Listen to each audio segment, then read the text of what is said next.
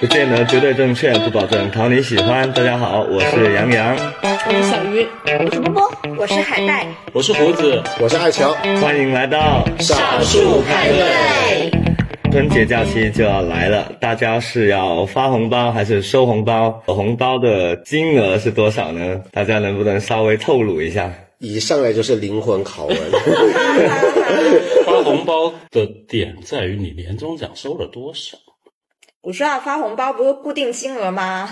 五块、十块、一百块。因为我没有没有那种概念，我也不知道大家的 level 去到哪。我听说有有很很厉害的人，对吧？就是比如说我的前妻，他们那边随便包一个红包，没有一千块钱拿不出手的。什么场合呢？就是大家聚餐碰到小孩啊，是这样的，你知道吧？然后呢？没有啊，我们那里没有这么夸张啊。真的吗？然后然后是骗我？不是和我一个地方的吗？什么地方？都是湖北的呀，没有这么夸张啊。没有那么夸张的吗？对啊，就是三五百就了不起了。就是你在聚餐的时候碰到小孩的话，两百、三百、五百都有可能呀。但是我觉得一千很夸张，不可能。就是其实广东人有一个习惯，就是比如你在酒楼，可能你跟搭桌的那个阿姨聊得比较开心，她有小孩，那春节的时候还是会给一封红包给那个小孩子。我不知道其他地方有没有这种习惯。没有，没有。哦，怪不得广东的红包不值钱，见人都要派。我们这个时候需要有个山东人，就是他会左边口袋是什么样的红包，右边口袋是什么样的红，一个口袋放五块十块，一个口袋放五十一百，就是那个每年节后回报社的时候，我左边放五块，右边放个十块或者二十。我来讲一个这个吧。我要分享一个，就是说我给别人红包的这个愤怒时刻是什么？就是我我从那时候改变了我发红包的态度。我有一年，因为自从呃入职之后，大概十十几年的时间，我大概只有两三次回家过年吧。就有一年回家过年的时候，那一年心情特别好。然后正好呢，就是亲戚朋友们也都聚在一起，然后我们是一个非常非常大的家族，嗯，然后呢，我就看到我认识的小孩，我就都给红包，然后都给红包，然后我可以告诉你们那一嗯那个红包一封是多少钱，我一封就给一百，因为我平常跟亲戚们没有什么这种人情往来，我妈的我家里人的是算我家里人的，然后作为我自己的话。呃，其实因为我在家族里的辈分是比较小的，你知道吧？就是你看很多小小孩子，我可能都要问他叫爷爷或者叫姑妈那种。原来辈分小是这种辈分小。你知道，就是可能老一辈人生的多嘛，然后呢生到你妈的时候，你妈就会很小那个，然后再生你的时候，你可能就要管那个，然后就就叫长辈了。在这种情况下，其实你是不应该给他红包的，因为他们是你的长辈。对啊，对对，拉开了差距了。对，但那但那一次呢，我也就没有想那么多，就觉得也难得见到大家一面，然后也工作了嘛，然后就就给大家都发一发。然后我很生气的一点是什么呢？就是有一个远房的亲戚，然后他生了两个双胞胎儿子，然后他带过来一起吃饭。其实我们那个家族聚餐呢，他就已经属于很远的那种，属于那种就正好也在本地，就把你叫过来那样子。然后他就自己大大方方的带着两个小男孩来了。然后其实包括她、她老公还有她的两那个两个小孩，我都是属于就基本上没见过两三面，人生成长的那种。然后见到他两个小孩呢，我就一人给一个红包，然后这样子。结果他拿了那个红包之后呢，就是看都没有抬头看我一眼，就也没有说让他两个小孩说谢谢。然后我顿时就觉得特别特别没有礼貌。那个小孩的辈分是同辈啊，然后就不是很小而已啊。那我说，其实这种情况下，平辈或者是他是你长辈的情况下，你完全可以不给的。但我这种跟你就是你可能成长了二三十年都没有见过两三面的人，然后我给你们家两个小孩，我觉得你最起码要说谢谢吧，哪怕不是这样子的话，也是应该说谢谢的，是不是？你比如说我妹给我个红包，我还要谢谢呢。我我我当时就觉得，哦，那好吧，可能有些人就把这个东西当成理所当然，对，太理所当然，对，太理所当然了。我就觉得，我本来就是请你吃饭，然后也没有欠你的。从此之后，我就多了一层心理的城墙。如果我觉得我跟你不太熟的话，那可能不给就不给了。对，以前会觉得有点不好意思。就他们甚至还不记得你给过他们红包，可对对对对对对对对，然后从此小鱼水泥封心。为玩意。这红包它其实相当于一个祝福嘛，然后一个意头嘛，是不是？那你就是把一个祝福和一个意头给出去了之后，你没有收到一个善意的回应的时候，这个时候还是蛮打击人的吧？嗯，对，其实各地给红包的标准它是有一点不一样的。好像广东是结婚与否是一个标准，是吧？，哦对，广东是只要你不结婚，你就可以拿一辈子的红包。对，我就拿到了三十五岁，我们那边是那个你工作之后就不拿了，因为你就成年了嘛。嗯，我们那边也是，就是说你工作之后就不拿了，但是你的爸爸妈妈可能会觉得你特别亲，你爷爷奶奶觉得特别亲，还是会给。其实我们那边有一些人的观念还是有点重男轻女嘛。你像我作为家族的大长孙女，然后每次回到了爷爷奶奶那里，爷爷奶奶都会给我都是。呃，至少一百块啊，或者五百块啊，这样子吧。但是他的那些外甥过去，每个人只有五块。那那你说重男轻女，你这个举的是个反例啊。对就是那不是因为我是他儿子生的女儿，孙女，而不是外孙。OK 对广东之所以给红包的那个尺度那么宽松，主要是因为红包真的没多少钱。其实我觉得这样是好的，你知道吗？大家就是广撒祝福，给出去五块钱、十块钱，你可能也不太会计较他会不会回礼啊什么之类的，就哦，那还是得计较的。我小时候呢，就 就作为一个小学生的我，当时我还就没见过世面，就是我以为五块十块是正常，然后到二十五十算不错，到每封有一百块那就是巨款。所以小时候我每年收回来的利是，我都会很认真的。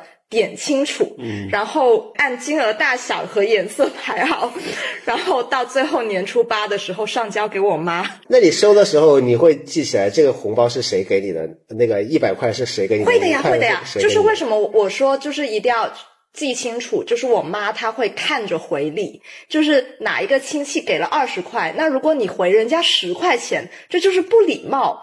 那如果哪一个亲戚给了五块钱，我妈回了十块，那她她又会觉得不太划算，她她会在心里的小黑本里面默默记上一笔，这个亲戚下一年就只给他五块钱。那 你们都是最强大脑哎。因为派红包这是个很简单的事情，但是你们会家里面就是一群人一起在那边往红包里面塞钱呐、然后把它整理好啊，会哦会，做那个那个是我妈做的，我没有参与这种工作。小时候我妈会的，因为是这样子，当时也没有很富裕嘛，嗯，然后你每每一家就是当时已经要一个小孩给一百，也是很大一笔款了，所以呢，他们不光是要连夜就把那个东西封好，还要想办法很体面的打听到别人给多少，一百五还是 是吧，两百也是有差的，就是亲戚朋友之间，就是你万一就是给多了你又亏了，你给少了又很不好意思，当时还有这种情况，但大家是盲给，因为。而且还有两代人的差异，就比如说，呃，像我妈妈那边，其实长辈们都真的给红包就是意思意思，可能就二十块、十块、五十块。但是，就是像我的表哥表姐，他们可能也见过世面的人，所以现在都会封一百块。然后一开始他们刚结婚的时候封给我一百块，我妈就大惊失色，她觉得只给了人家二十块，不好意思。啊，对，就是基本上成年了以后的年轻人，他的手会松一点，对吧？就是会挥金如土一点。通货膨胀。等到那个什么，你遇到不礼貌的亲戚的时候，你就会水泥封心。因为我女朋友的话呢，她是每年回家有一个很大的事情，就是封红包。嗯，然后的话会把她妈妈的把它备好，然后我的备好，谁的备好，然后自己的，包括就做做一点区别，给小孩的，给老人的，他要嘱咐我一下，就叮嘱一下。然后这个大的，这个小的，你好不能自理，不是因为我们以前就太随意了。嗯，就没有那么讲究嘛。你拿到一个红包皮的话，啊，塞进去再说了，对，说到随意，就是有一阵子，我跟我老公就发现，我们根本就忘了前一年给他父母是多少红包，这个就非常尴尬。你今年到底是给多少呢？你万一给少了，他们就会觉得说，呃，怎么回事，对吧？是对我们不用心了，还是说你们现在很穷啊，经济出了什么状况？主要是后者。对，所以后来我就我都我都不记账的人，我都开始在这件事情上记账了。就会忘的吗？会忘啊，因为因为当时给的时候是一种凭一种心意，你知道吧？就是觉得说，哎，今年可能收成还不错，或者今年收成一般，就给少一点这样子。而且很多时候，我我跟我老公给的红包还不一样大，因为我们俩都分别给嘛，就是其实一起给，但是可能是分开红包。你们是财务独立吗？哎，对，我们是财务独立的。但是你们知道彼此都给了多少吗？知道，就是有的时候其实钱呢也是，比如说我支援他一点，他支援我一点，那这个你就不管了。但是问题是，如果分出来的红包一定是要我的比他大，啊，因为我是媳妇。嗯哦，有这种说法，没有，这都是心理学的东西。你越是说你亲生儿子嘛，你给一百块，人家老人家也开心。嗯，那那你们现在还会做那种很古代的那种事情，就比如说分个八八八或六六六啊这种，我不会，我老公会的。就说，比如说我们是准备了八百和六百的，他就会找很久，找个八十八和六十六吧。对对 对对对对，哦，这个这个我就是只在广东的时候我才就是见识过，我们那边是没有这些后面的那个零的这个一头的东西的，对。我会，就是我就是这么被被被教育的。那请问一下，大家过年的时候都会给父母包多少钱的红包？这个呢，其实我曾经财大气粗的时候给他们包过，嗯，几千一万的都有。但是后来呢，就是我妈觉得我很贫困，她也给我包上万的红包。我后来就发现，你给来给去就互相给就没有意思了，就抵消了。所以呢，我就给个六六六了，八八八，意思一下。但我们江浙沪父母真的是，嗯，哎，刻板印象了啊！他真的就是觉得说，你无论多大，他都要罩着你那种感觉，就特别担心你日子过不好。就是，而且我们那边是压岁钱的概念，就是年三十给你放到枕头底下的。嗯，他，然后我妈还是特别讲究这些，她会说你一定要整着过年啊，然后她会虽她会说你不要给我，因为我们那边其实没有说小孩给老人压岁钱的这个意思哈，但是我给他之后，他会非常开心的压在枕头底下，还要叫我爸也压在枕头底下。哦，那我来说一下我的吧。我就是印象当中特别深的是去年也不是前年的时候，然后给我妈封了一封就是过年的孝顺红包吧，然后我妈以十倍的金额还给了我，因为她就是觉得我太穷，觉得我生活太艰难，但但是你到底有多穷啊？让你妈有这种感觉？因为她有对比嘛，她有两个小孩，她看一下那个小孩，然后再看一下我，她就觉得啊你好贫穷。男生呢？我是结婚前和结婚后有不一样，就是结婚前呢，我反正我也不会给我父母红包的，就是收红包嘛，反正每年过年的时候就会收个红包，收个。八百一千的之类的也不是很很多，反正就是一些一一点心意吧，感觉自己还是小孩在收压岁钱的那种感觉。然后结婚之后呢，因为我和我老婆都是独生子女，所以说呢，我们也没有给他们红包的这个概念，我们也不需要他们来给我们红包，但是他们也是会给我们红包的。但是我们过年怎么办呢？我们就是会会给父母买礼物，哦，对，就是买买一些礼物，比如说什么衣服啊或者鞋啊。或者是饰品啊之类的一些东西。其实我也买过几年，但是后来呢，就是无论是公婆还是我爸妈都表示说：“您别买。”他们觉得买了真的很浪费，因为他又不喜欢，他用不上，他又退不了，很麻烦。对我通常就只是会，比如我跟我妈逛街，她看中了哪件衣服，那我就默默去付个钱就好了。嗯因为我也摸不准我妈的口味。有一年母亲节，我就是突发奇想给她买了一条珍珠手链，她从来没有戴过，她应该是看不上。对我我都有点看不上，你知道吗？特别是像我们这种，就是嗯，人在外地多年嘛，慢慢的你会发现，不光说自己的就生活习惯跟父母远，其实他的生活习惯你也摸不准。然后他有自己的朋友圈，他有自己的审美，然后他有他的带货的朋友，就他戴的首饰啊、穿的衣服啊，都是跟他们是一样一起的。就你你喜欢的东西，他不一定喜欢。我是不管的，反正最主要就是我想买，对吧？男人霸总，所以我会给给阿妈买衣服啊，或者换个手机啊，就是这种类型了。而且我还是会包红包的，就是我会看心情。作为一个广东人，没有结婚的广东人没有资格发红包，所以我不用包红包。哦，那你也不用买礼物什么的。买礼物是另外哎，一码给父母。都不用包吗？不用啊，我是一个没有资格包红包的人。这样吗？但我们那边就是工作了，其实还是会给父母的。就是如果你说红包真的是一封利是，要放在利是封里，我是没有资格的，嗯我只有资格收红包。嗯，但是你会给什么家用之类的是吧？对，我会给家用，嗯然后每年过年过节报社发的礼品都全部贡献到我家去，那就是礼物了。嗯，然后据说就是现在微信红包这种类型也还蛮流行的吧？你们不是有有在什么抢红包皮吗？红包封面啊，吗？红包那哦，对，那个会在朋友群发，家族群我也从来不发，因为我是最小的那个，所以我是会负责抢别人的，嗯，现在他这个红包是有限额吗？两百吧，还是有限额的？不知道春节有没有变，春节可能也是两百。我老公也是广东人，然后他们每年年前呢就是要吃家族饭，那很多就是带小孩嘛，可能还不止一个，有两个三个的。然后他们是怎么给红包的呢？就是完全避免了我小时候那种大家都不知道对方封了多少红包，那导致说我深刻的记得，就我小学时候有一次，我妈就是用眼色指使我拿到红包之后就立刻进厕所，在我爷爷奶奶家就进厕所拆开看是多少钱，然后给他，然后他好及时调整他的红包。就是因为大家都这样，就是你会看到就是有好几次小各种小孩要轮流进厕所，就是，然后那个我老公那边他们是。没有红包那个外壳，他们直接是把钱钱塞过去。我这么对，我说这个很难看啊，而且就是就是饭店大堂里面吃饭，而且你们你们有没有一种习俗，就是不过年初八还是不过正月十五是不能拆红包的？从来没有听说过。会啊，我们家都是这样子的，就是哦小时候我就可以把钱就把所有的红包保留到初八还是十五，然后就就过了这天就要上交。哎，我怎么记得是说在春节期间要用完呢？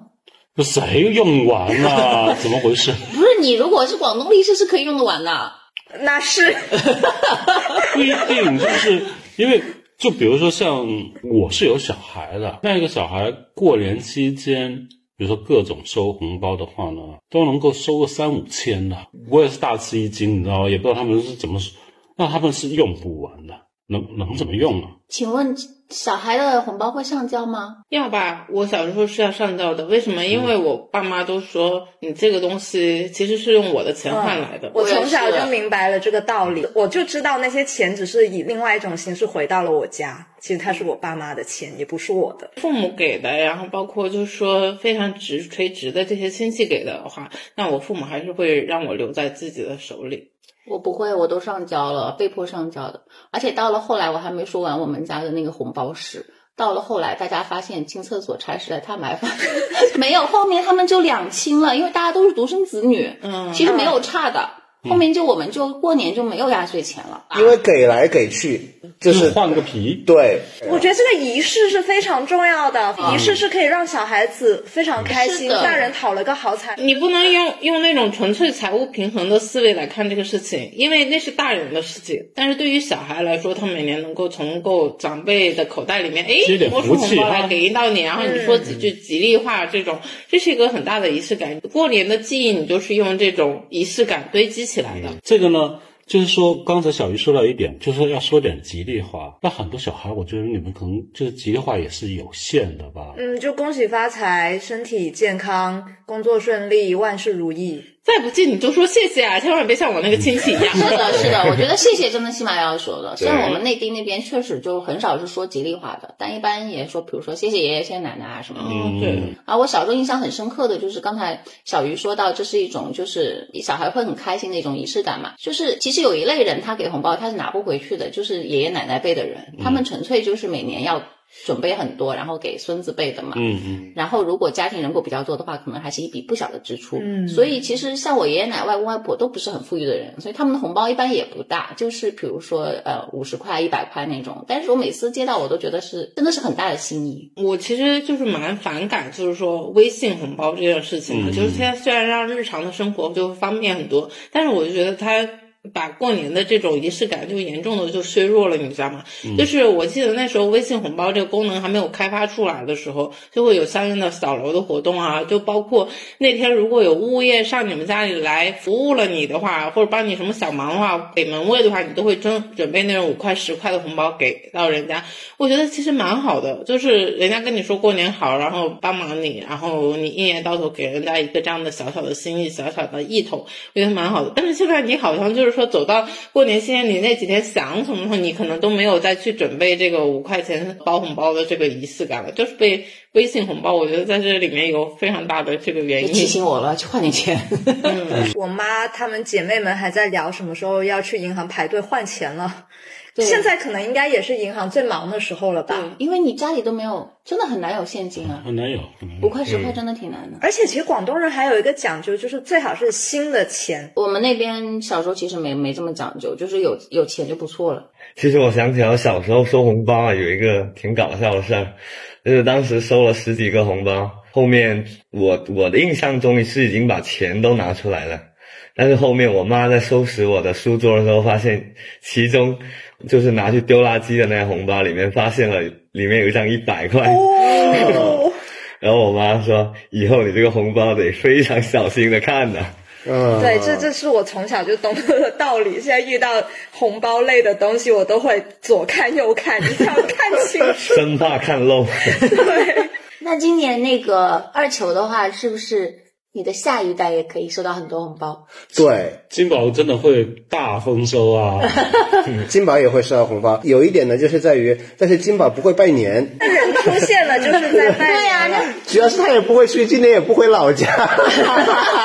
对啊你带回来玩那我们给他红包，我们我们把红包塞在他的小褶皱里。带回来吧，我给他送礼物。